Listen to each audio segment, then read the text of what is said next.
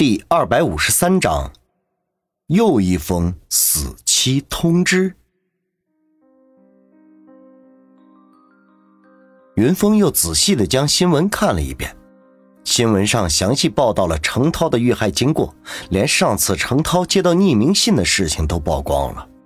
从报道中可以看出，程涛于三日前再次收到了匿名恐吓信，而信上只有一个日期。日期是五月二十日二十二点，甚至精确到了小时。当然，程涛依然没有报警，但是他也不是完全没有把这个事情放在心上，而是加大了自己的安保力度。结果还是被人杀害在自己的家中。新闻报道还详细的介绍了案发时的经过。事发当天，程涛没有出门，而且自己家周围布满了保安。当天晚上吃完晚饭，程涛就独自一人待在书房，而且九点五十五分的时候，程涛家的保姆还应程涛的要求上了点心。那个时候，程涛正在屋里看着电脑，结果晚上十点整的时候，外面的保安突然听到程涛一声惨叫，然后迅速冲进了程涛的书房。那个时候，程涛已经被杀，一刀割断了程涛的喉咙，凶器是把匕首。凶手并没有带走，反而在房间的角落里找到了。事发当晚，程涛家里周围不但有监控，还布满了保安。而且从听到程涛惨叫到冲进程涛的房间，前后不超过一分钟。冲进去之后，保安也没有发现书房的门窗有打开过的痕迹，也就是说，这是一起密室杀人案。云峰看着这个新闻，不禁沉思起来：“你不觉得这个新闻报道很奇怪吗？”哪里奇怪了？方寸不解的说：“太详细了，详细怎么奇怪了？这说明新闻的小编负责呀。”方寸更加无语。云峰却解释：“不，通常的新闻报道不会这么详细。这个新闻报道更像是警方在分析案情，或者在作案陈述一样。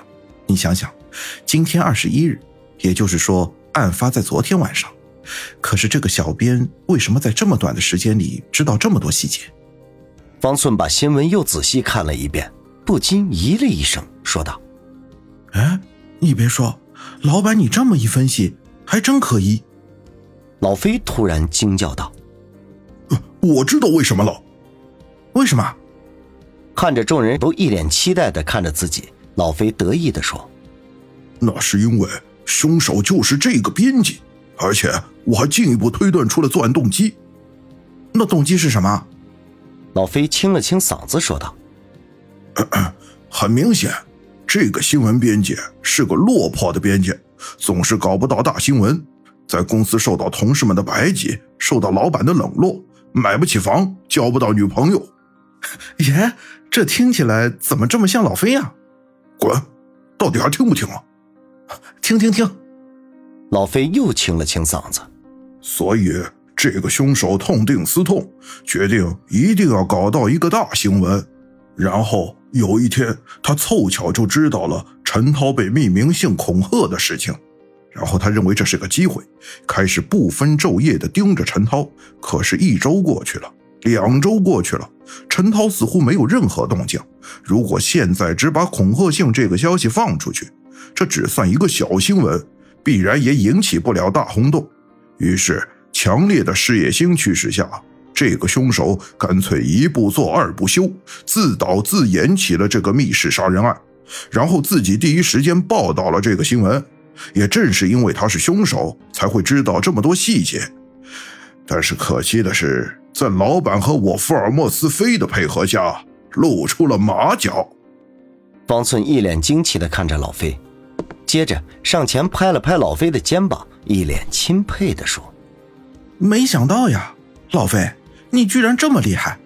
你这个编剧的才能，待在我们侦探所真是屈才了。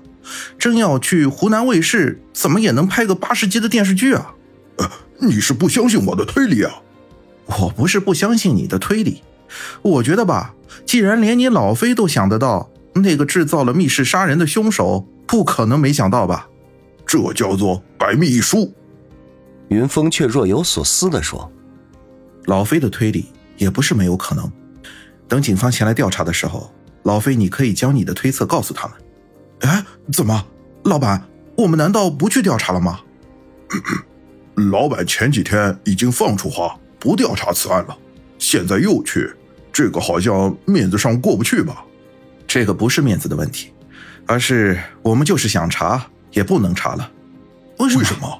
老飞和方寸都很不解，林阳却在一旁解释：“如果是当初的恐吓信案，我们侦探所还能调查；但是突然出现这种恶性的杀人案，这个警方一定会介入。”所以他们肯定不会允许我们介入的，除非找我们协助调查。就在这时，侦探所门口突然又是车鸣声大作，紧接着又是六七辆汽车停在了侦探所门口。云峰一看就知道是谁来了。果然，所有车停下后，车上陆陆续续下来了许多穿西服的保镖，然后有两辆车里面分别下来了赵峰和叶新宇。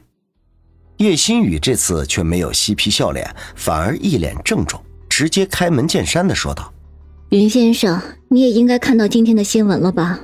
云峰点了点头，但随即毫不客气的说道：“你们来找我有什么用？以目前的情况来看，你们找警方报案才是最佳选择。